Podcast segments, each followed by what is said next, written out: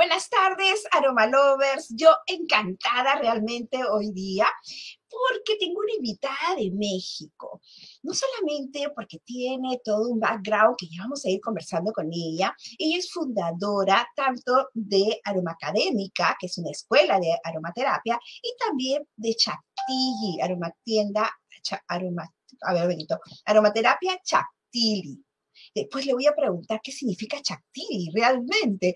Así que con ella venimos en un momento para conversar y saber un poco más de nuestra embajadora mexicana de aromaterapia.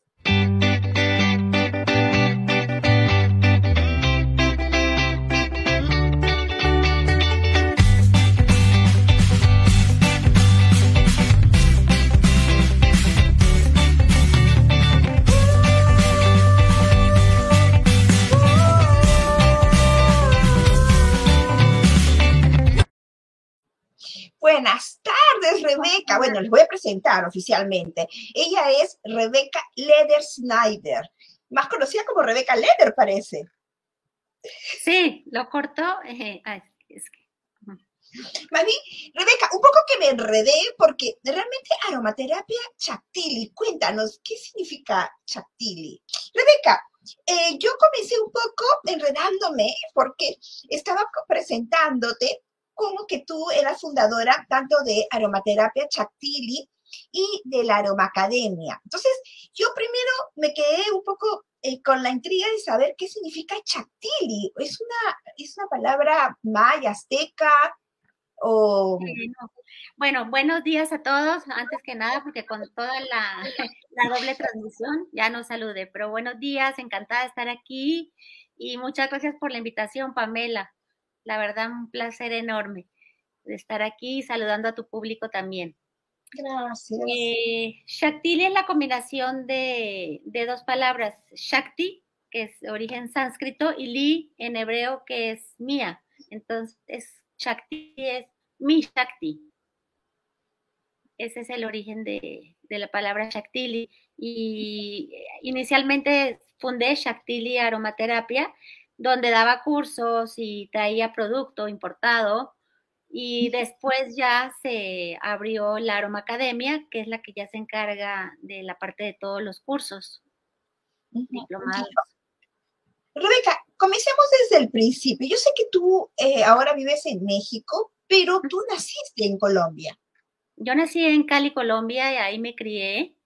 Y bueno, hace 40 años llegué aquí a Ciudad de México ya tengo un buen rato viviendo aquí, soy, mexicana también. Y desde muy chiquita en mi casa se manejaban eh, los aceites esenciales porque mis padres, bueno, ellos son eh, migrantes de Rumania, tenían una fábrica de jabón en, Colombia. Y en esa fábrica había un área especializada para perfumar lo que se llamaba en ese entonces el jabón de tocador.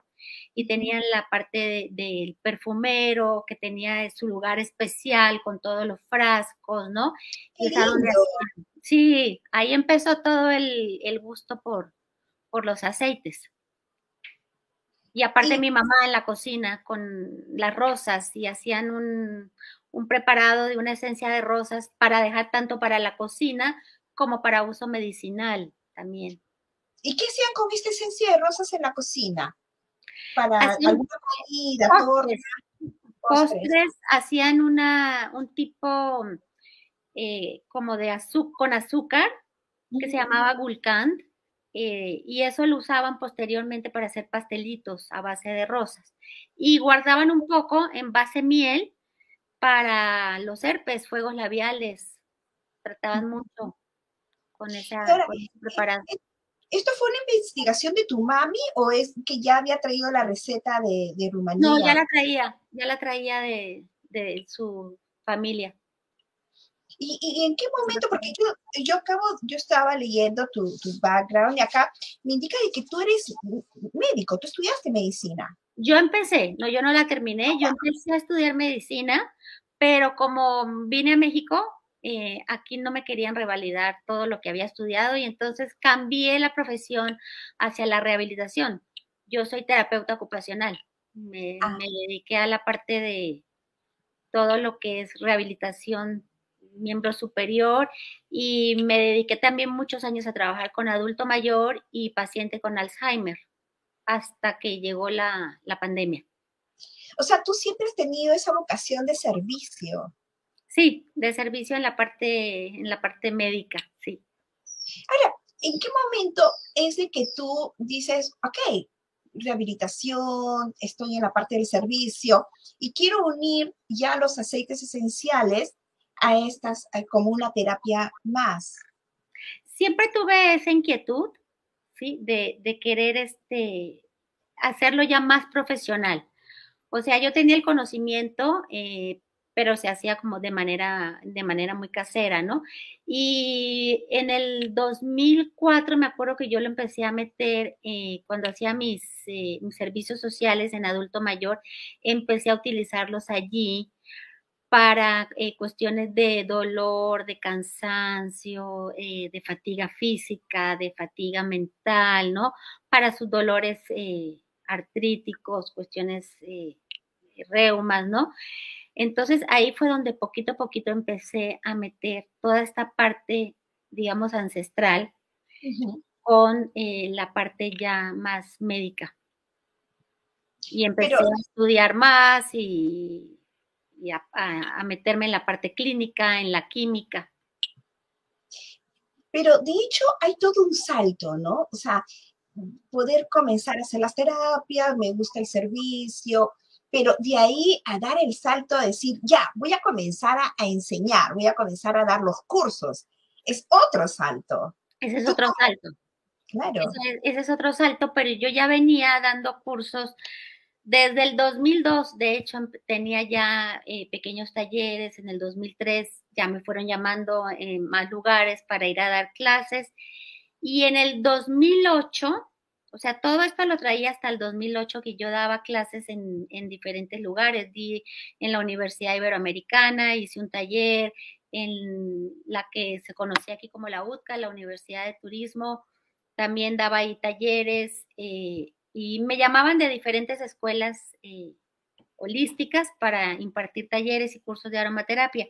Y en el 2008 fue cuando yo decidí ya dedicarme completamente, ya traía yo, este, pues, todo un background ya de estudio y, eh, y de práctica. Sobre todo lo que es muy importante para que puedas empezar a dar clase es que traigas una práctica clínica, que lo hayas probado, que lo hayas vivido, que lo hayas evidenciado, ¿no? O sea, tú no puedes dar el salto de, de ponerte a estudiar y dar clases sin haber vivido la parte clínica de la, de la aromaterapia, ¿no? Entonces en el 2008 fue cuando decidí ya tener mi propio espacio.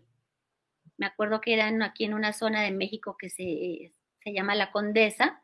Decidí abrir ahí el estudio y lo volví eh, escuela. Y poquito a poquito empecé ya a dar este, el, el diplomado, que en ese entonces era una formación de seis meses y yo a la par estaba tomando clases eh, a fondo ya de la parte clínica para tener eh, pues la base de que yo eh, tengo ese estudio, ¿no?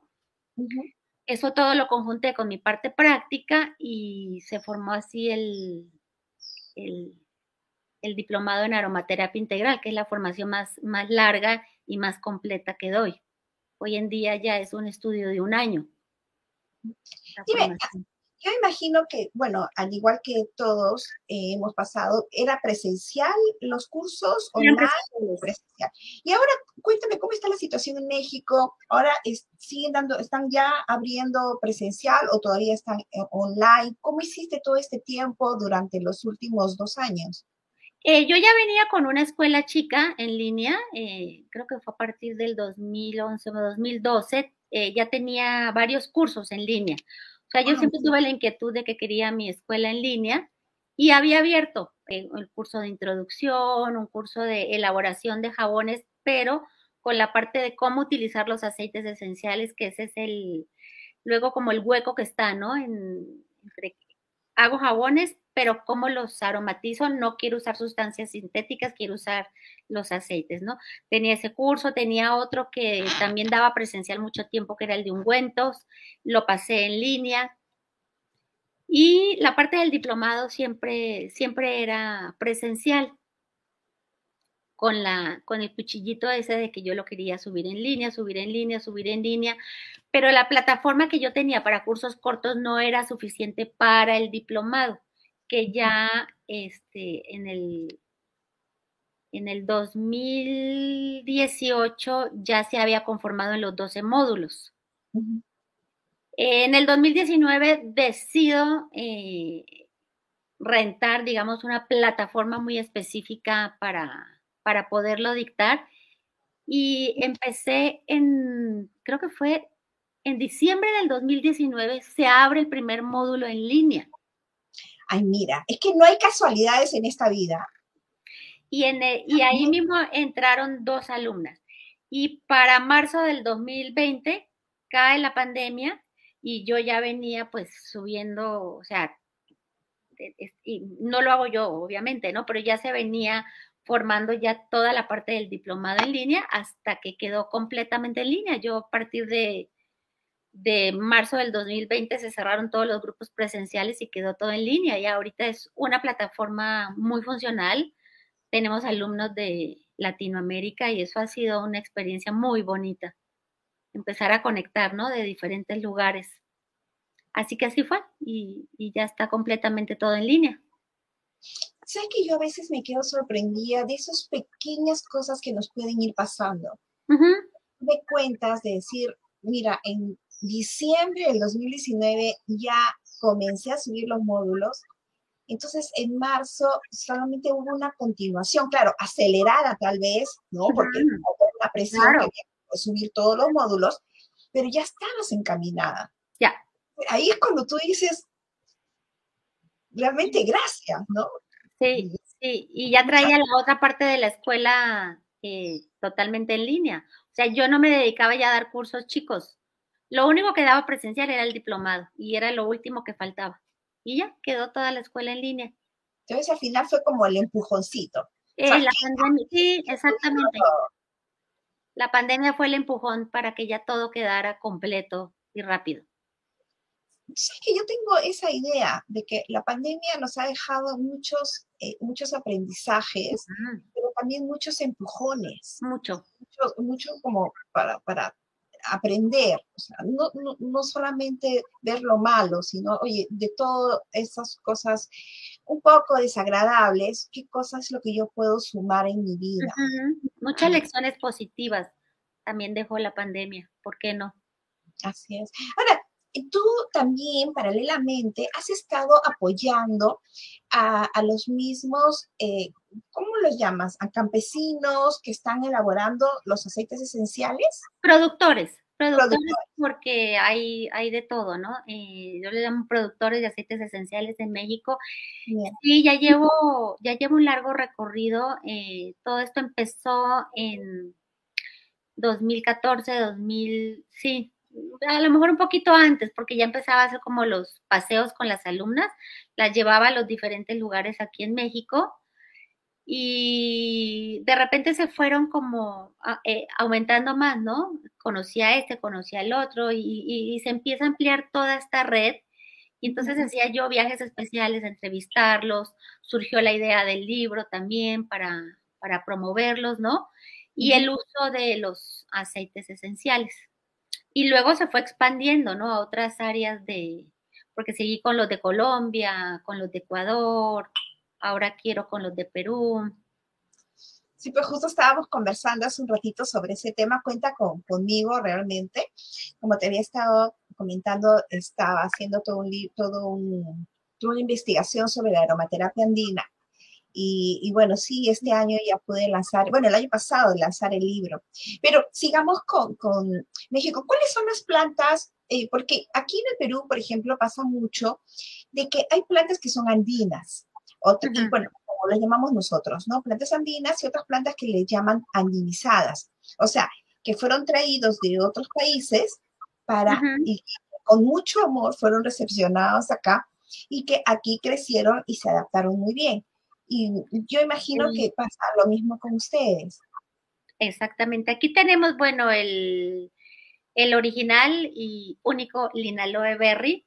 eh, es una es una planta propia de, México que en la antigüedad, en siglo XVIII, XVII, yo he encontrado eh, literatura muy antigua, se extraía el aceite, pero de la madera, del árbol, ¿no? Pero eso eh, poco a poco ayudó a que la especie entrara en una fase de, extinción, ¿sí? De hecho, se llevaron semillas, es toda una historia muy bonita que la, la tengo puesta en el libro, se llevaron las semillas a la India, ahí se cultivó, ahí se cultivó, se sacó un aceite, eh, se extraía un aceite que era propio de, la frutilla, ¿no? De la berry. Y aquí, eh, al surgir, porque cuando sacas el aceite del árbol, el árbol el árbol muere, o sea, ya no puedes hacer nada por ese árbol, ¿no? Entonces empezó la extracción de manera sustentable eh, de la frutilla, por eso es el linaloe berry. Hoy en día, de ahí es donde se saca el aceite esencial que utilizamos en, aromaterapia, ¿no? O sea, un poquito, o sea, el aceite esencial lo sacan, es como una resina o es que lo extraen del aceite, de la planta, ahí sí no, no me quedó muy claro. No, el, inicial era de la madera, se le hacía unos cortes al tronco, Luego se tiraba y de esa parte eh, salía la, de ahí se, se, llevaba a destilar para sacar el aceite esencial. Eso está prohibido hoy en día porque eh, un ah, árbol pues, que se corta, un árbol pues que ya murió, ¿no? Entonces se saca de la frutilla, luego te voy a mandar fotos, eh, de la frutilla que se llama pues, la berry, y por eso es linaloe berry. Es un aceite que huele también muy rico, y, de ahí hemos obtenido la cromatografía de gases para poderlo utilizar de manera terapéutica. Y solamente así como rápidamente, ¿para qué lo puedes utilizar el aceite esencial del linaloe verde? Bueno, aparte de sus, eh, tiene dos componentes eh, muy importantes que es el acetato de linalilo y el linalol, como la lavanda, ¿no? Entonces, aparte de tener esas propiedades sedantes, tranquilizantes, es eh, antiséptico, se usa muchísimo para cuestiones de piel, es un aceite muy noble, no causa irritaciones, entonces a nivel de eczemas se ha utilizado con buenos resultados. Eh, cuestiones, por ejemplo, de piquetes. Aquí, de hecho, eh, los productores lo utilizan, ellos lo ingieren, lo ponen en agua para el piquete de alacrán, cuando los pica el alacrán. Se lo toman así. Eh, no hay manera de decirles que no, no lo tomen porque esa es la manera en que ellos lo utilizan. Claro, y es una manera ancestral como ya, y, ellos saben cómo hacerlo y, me imagino que hasta saben la dosificación que tienen que, el preparado, la dosificación, porque sería como una medicina ancestral, ¿no? Sí, y bueno, la parte dermatológica en perfumería para hacer un perfume natural es muy lindo aceite esencial. Y bueno, contamos con la cromatografía que no las, en ese entonces la realizó la, la UDLAP, la Universidad de las Américas, que tienen todo un laboratorio especializado. Entonces pudimos poquito a poquito irlo utilizando, entendiéndolo, investigando más acerca de él. También tenemos una variedad de pinos impresionantes. Tenemos el pinabete, que es el, la pseudosuga. Tenemos el pino piñonero, que es una yo no tengo palabras para expresar la belleza de ese aceite esencial porque además eh, una vez que lo usas, tiene ese aroma a los piñones que se usaban en cocina. Entonces, eh, yo tengo mucho paciente de Alzheimer que cuando lo utilizaba en un masaje o lo ponía en un difusor, tenían ese destello del recuerdo de la cocina, de la cocina de sus madres, ¿no? de sus casas. Entonces es un aceite maravilloso. Tiene un aroma también un poco con la resina queda, eh, tiene esa, esa impregnación de ese aroma, muy lindo. Tenemos pino ayacahuite, pino colorado, que eso se va conociendo con las visitas a los bosques, bueno, la diferencia, a ver, ¿no? La hoja, ¿no? Los conos, el tronco. Tenemos el pirul, que de acuerdo a la historia es un árbol que vino en la época de Colón, ¿no? desde el Perú, pero es un árbol que ya está, como que dice, mexicanizado. Aquí se da es un árbol propio, ¿no? Es un muy antiséptico, muy bueno para usarlo en cuestiones de resfriados y también a nivel energético tiene una carga muy especial, ¿no? Bueno, el pirul me estabas comentando que es el molle, como lo conocemos. Molle, Sí, la pimienta rosada, ¿no? Sí. Entonces, que eh, eh, tú encuentras aquí en la costa, en la sierra, el muelle, y es fenomenal para cuando nos pican los zancudos. Lo cogemos y... También. lo, que a mí me, interesaba mucho era este tema cuando tú me, me estabas contando que tú, cada vez que hacías la investigación de una planta, entrabas a hacer la línea de tiempo. ¿Podrías un poco explicarnos qué significa? Eh, las líneas de tiempo que yo elaboro para investigarlas, bueno, es, es, una analogía un poquito con los estudios de criminología que traigo de base. Y empiezo desde cómo, cómo se dio la planta en ese lugar. E, ellos son como los actores principales, ¿no? Como digamos los criminales, son los... Eh, las plantas en México y quienes están alrededor de ellos eh, cuidándolos y extrayendo, son como eh, las, quienes cooperaron, ¿no? Quienes cooperaron con los famosos asesinos en serie. Qué me parece muy romántico, o sea, dentro de todo me parece romántico. Eh, entonces, eso me permite a mí poder llegar como al fondo, ¿no? Al fondo de, porque, porque hay que entender la parte también, no solo del aceite esencial, o sea, te, tienes que ir a lo básico que es la planta, ¿no? Y finalmente aquí la medicina tradicional mexicana era el uso de las plantas, no, no, del aceite esencial, ¿no? Entonces, eh, desde que desde que nació en esa zona, por qué se dio en ese lugar, eh, eh, cuáles son las condiciones de ese lugar para que hayan permitido que esa planta naciera ahí, se criara ahí, se desarrollara ahí, ¿no? Y luego, quiénes están alrededor de, la planta, ¿no? ¿Cómo la cuidan? Eh, ¿Cómo la destilan? ¿Cómo la recogen? ¿No? ¿Qué hacen después? Todo ese proceso que viene. Entonces voy construyendo eh, líneas de tiempo con fechas y todo, ¿no?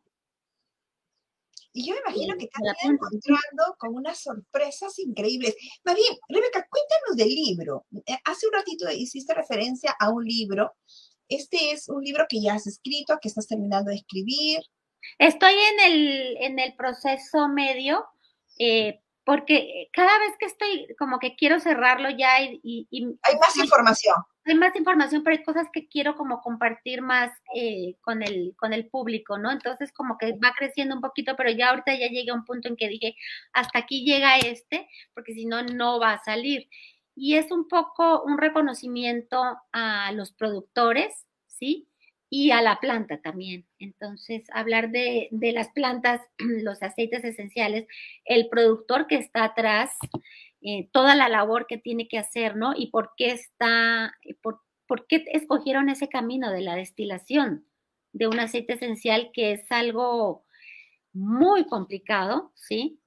Si es complicado en países que ya tienen una trayectoria con los aceites esenciales, imagínate en México, que no es parte de una cultura. La planta sí, pero el aceite esencial en, la, la mayoría de los casos es algo muy nuevo, ¿no? Entonces, es un poco, es un poco eso el libro y bueno, esperemos que para tal vez finales de este año ya pueda quedar. Mira, acá tenemos una, pregunta desde Argentina. Pedro Gómez nos pregunta, buenas, gracias por la charla. ¿Cuántas plantas llegó a documentar Rebeca? Un poco. Eh, yo creo que al momento tengo 15 documentadas, pero tengo eh, otros productores que están en la mira, pero estamos eh, con la cuestión de sacar los análisis, ¿no?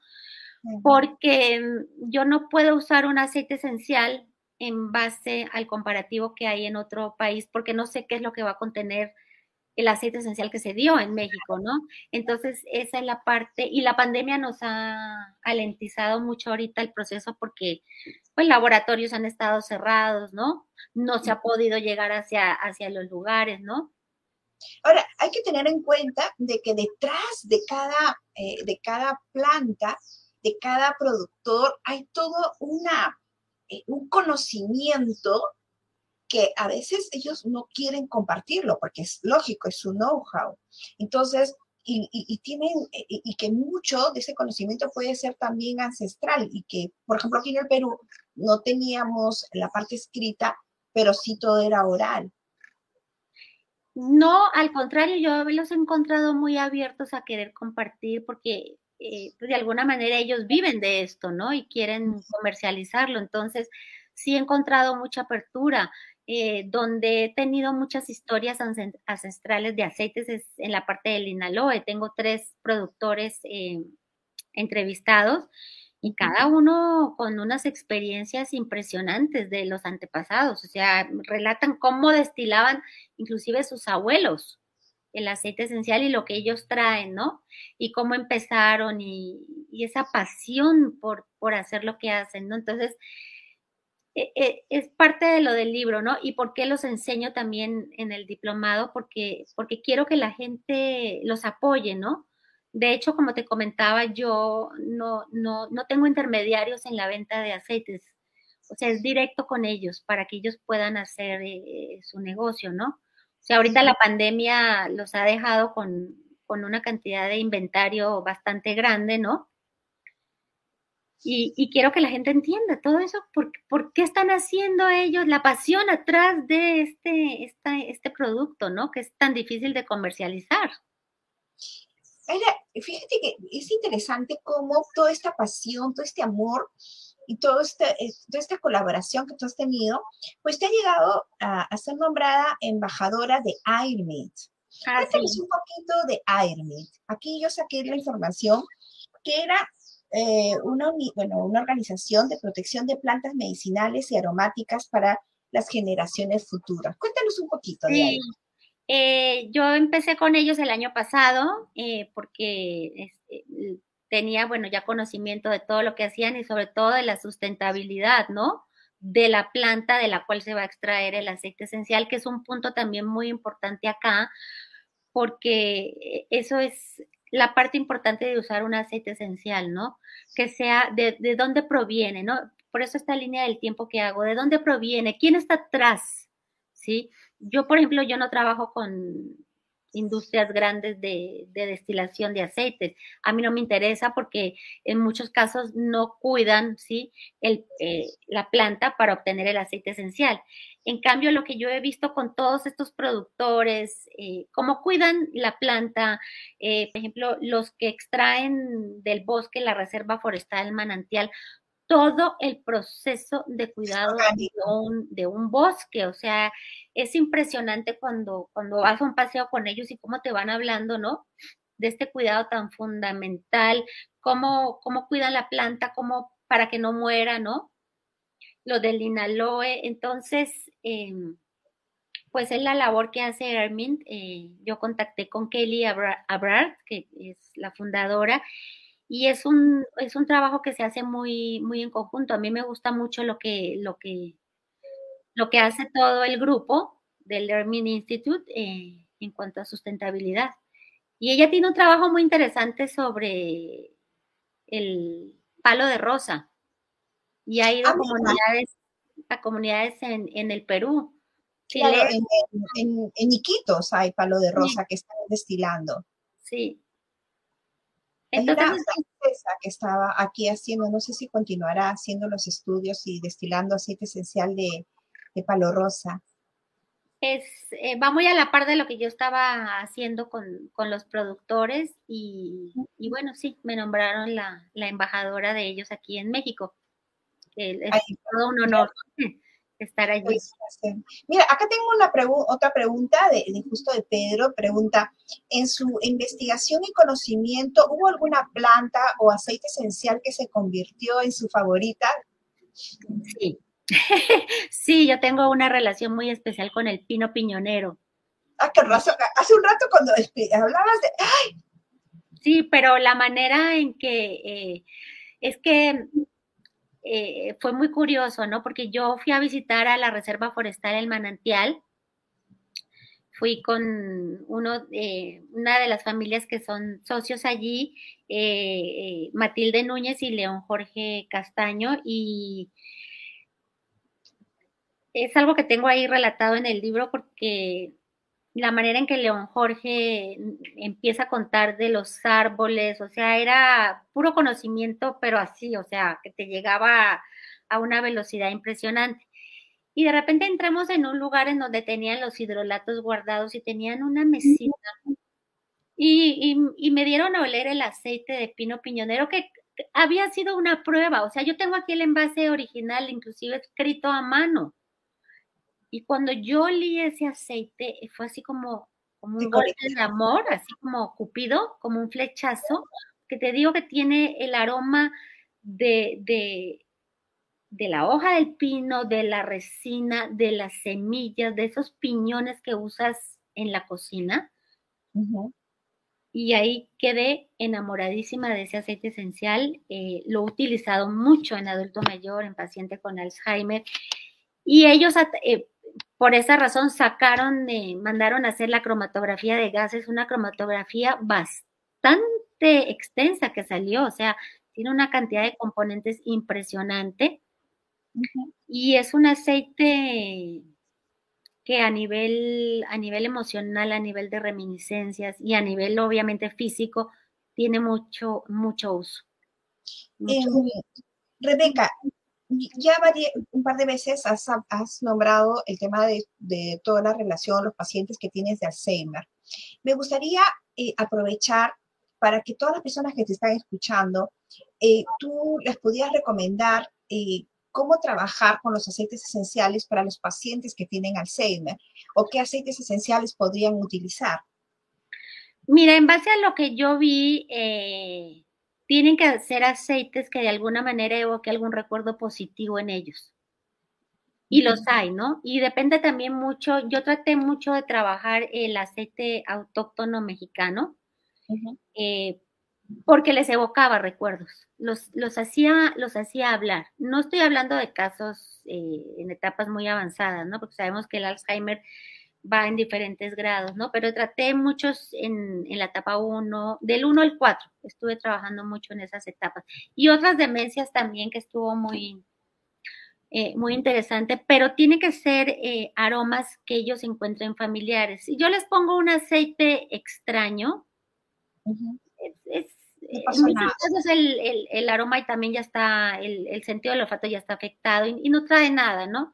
Entonces tenía que ser eso y entonces es trabajar de una manera muy individual con cada uno de ellos. O sea, no, no, es, eh, no es una mezcla que yo haga para todos, sino que cada uno tenía su espacio, su tiempo y tienen su investigación cada uno de ellos. Eh, también con, trabajé con adultos mayores sin Alzheimer y fue muy curioso porque muchos eh, tuve varios clientes que eran de la parte de Europa, de Europa del Este, que habían atravesado la Segunda Guerra Mundial y el olor de la, del aceite esencial de pimienta negra. Mira. Traía el recuerdo de las armas que se utilizaban en esa época. Y era un aceite que no se podía usar con ellos. O sea, tengo una investigación muy a fondo del uso de diferentes aceites. Es muy interesante porque la pimienta negra tiene así como un olorcito al fuego, a la... Yo creo, no, no, es, es, ellos lo relacionaban con un aroma metálico y, eran independientes, ¿eh? No, no eran, no eran familias ligadas. De repente yo tenía por aquí un, un, paciente y tenía otro y tenía, me llamaban que para el dolor, me llamaban que para ansiedad, para angustias, ¿no? Y por algún motivo tenía la, la sinergia, por ejemplo, la del dolor tenía eh, un poco de pimienta y la rechazaban y decían, es que me recuerda al olor de las armas. Estos no eran con Alzheimer, eran adulto mayor. Entonces es un aceite que hay que tenerle cierto respeto en su uso, ¿no? Una pregunta así que va cayendo solita. Entonces, ¿tú consideras que la aromaterapia es personalizada? Sí, totalmente, totalmente. O sea, yo no llegué a hacer una, una mezcla general. Genérica, por decirlo.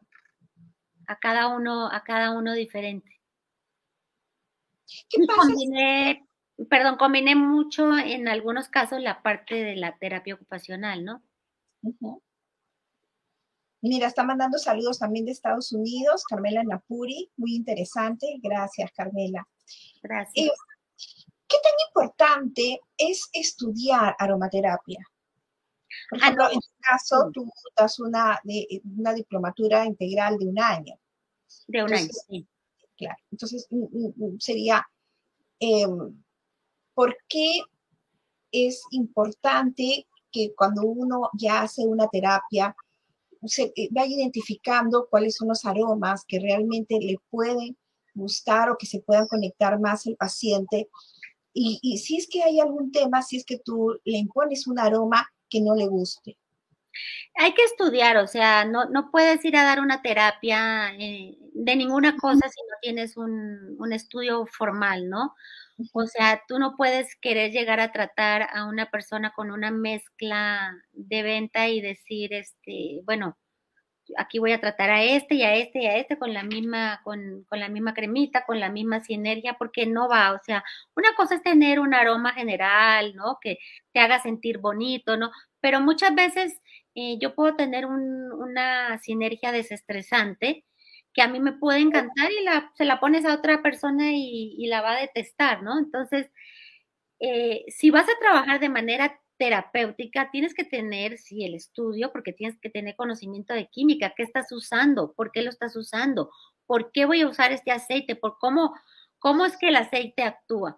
Yo como les digo a mis alumnas, eh, yo para darles propiedades terapéuticas tienen muchísimos libros, o sea, la lavanda relaja, eh, ayuda con el insomnio en la mayoría de los casos, sedante, tranquilizante, antiséptica, claro, pero eso no es lo que yo les quiero enseñar a ustedes.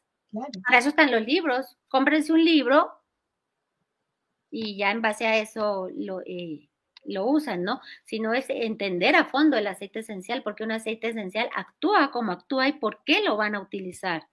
Esa es una formación que tiene que tener una persona que quiera trabajar con los aceites esenciales. Si no, pues lo puedes usar como para algo muy general, ¿no? Cómprate un libro, cómprate las esencias y haz lo que dice el libro. Vamos a ver si te funciona realmente, ¿no? Porque yo me he encontrado... El, el pago, ¿no? Exactamente, o sea, esa no es la base, pero sí se necesita mucho estudio y muy a fondo. Entonces, es un perfil muy específico para el diplomado, ¿sí? Porque hay gente que quiere ya entender cómo funciona a fondo un aceite esencial. Claro, es que por eso mismo, ¿no? Se dice que es una terapia. Exactamente. Mira, acá nuevamente Pedro nos vuelve a preguntar acá, ¿es cierto que el palo de rosas, el palo de rosa está en peligro de extinción? Sí, eh, es un aceite que es, un, una planta de la cual se extrajo también el aceite esencial de una manera no sustentable, pero tengo entendido que ahorita hay lugares que tienen cultivos eh, especiales, ¿no?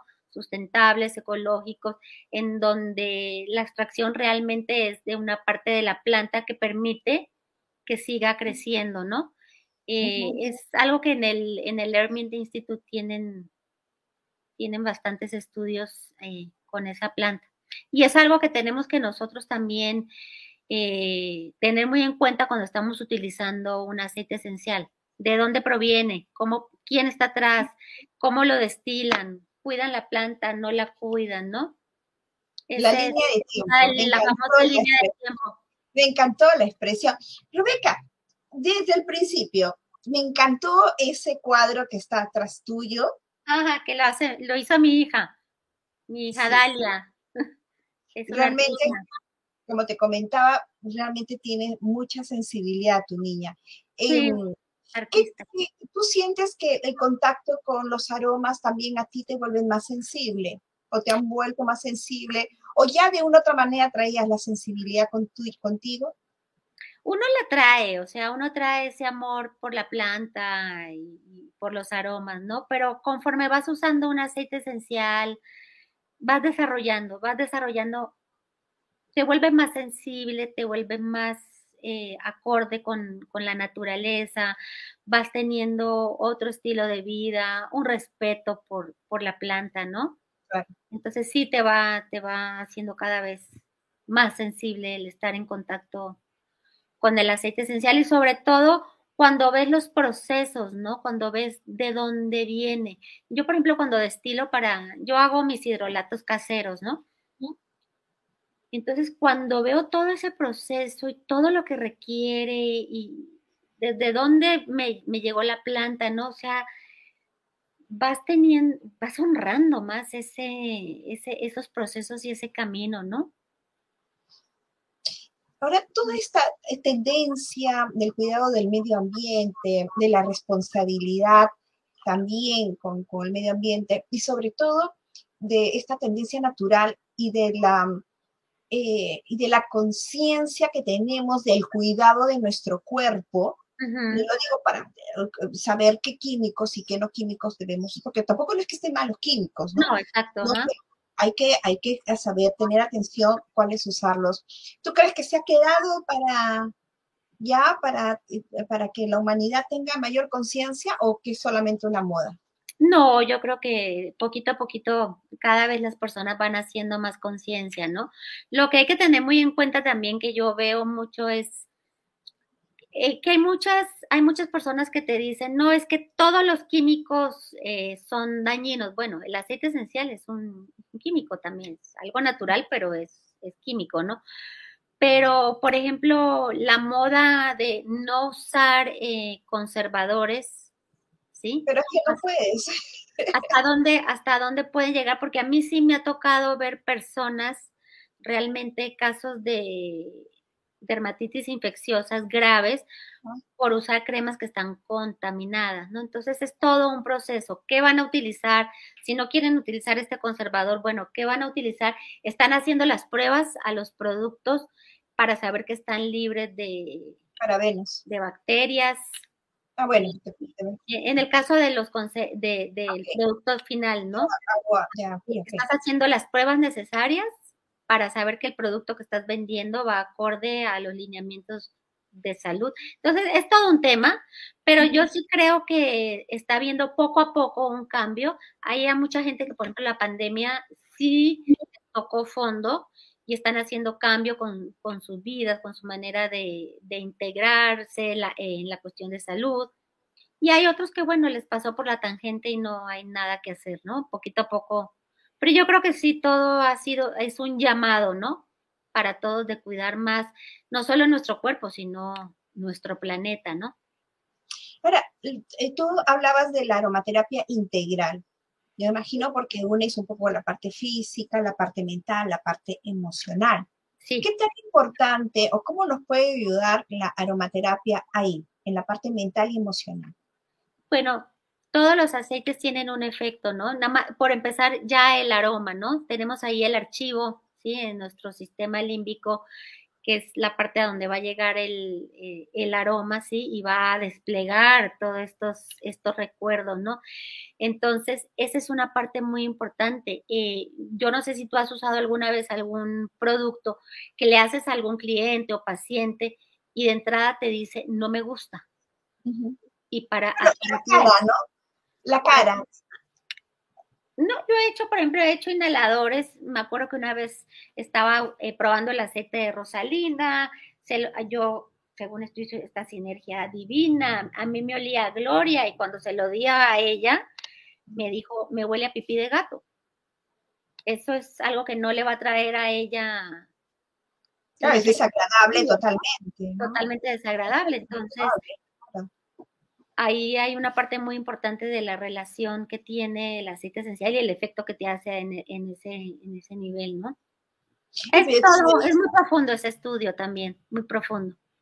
Tú sabes que ya como una cosa graciosa que yo siempre lo cuento porque me pareció tan, tan chistoso realmente, fue que llegó una, una clienta y justo eh, tenía un pino silvestre y le di a oler y me dijo, esto es de su pino el Pinesol es una marca de una... Eh, sí, lo tienen, que, que lava, este, que es para lavar, eh, desinfectar los baños. sí, sí, en Colombia había. ese es el verdadero olor. Imagínate. Sí, o sea, hemos llegado a un momento en que creen que los aromas así tan fuertes, tan, eh, de, los baños, ¿no? Que utilizan como desinfectantes, es el verdadero aroma y que realmente aceites esenciales no son, eh, son demasiado suaves. Sí, sí, sí pasa sí pasa. Pero bueno, eh, en efecto tienen... Una anécdota, ¿no? O sea, una anécdota realmente graciosa.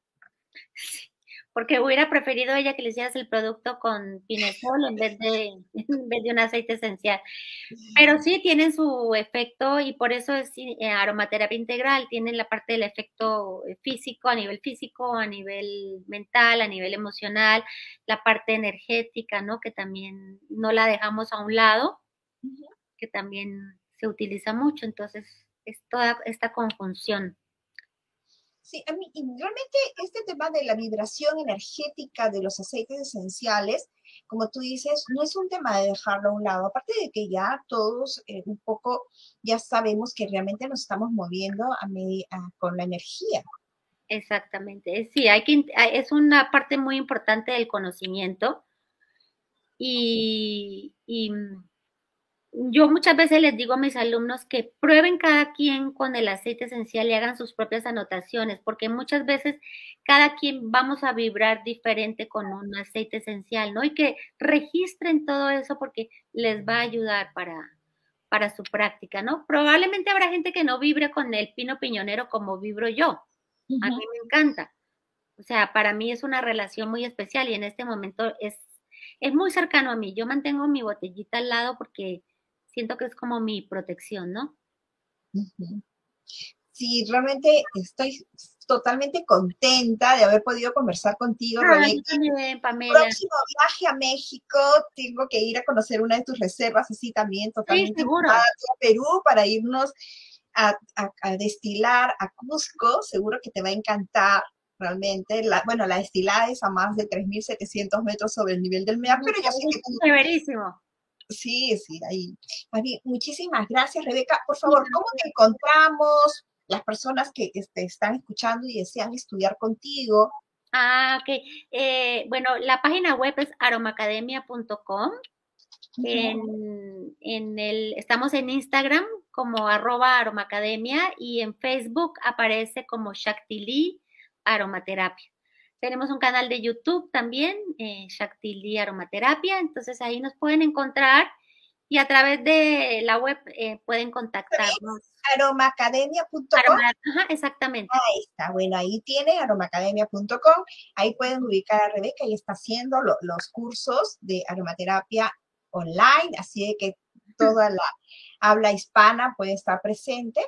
Así eh, Gracias a ti. Ay, realmente muy amable. Y a tu público por escucharnos. Ah, igual manera. Rebeca, ha sido encantador.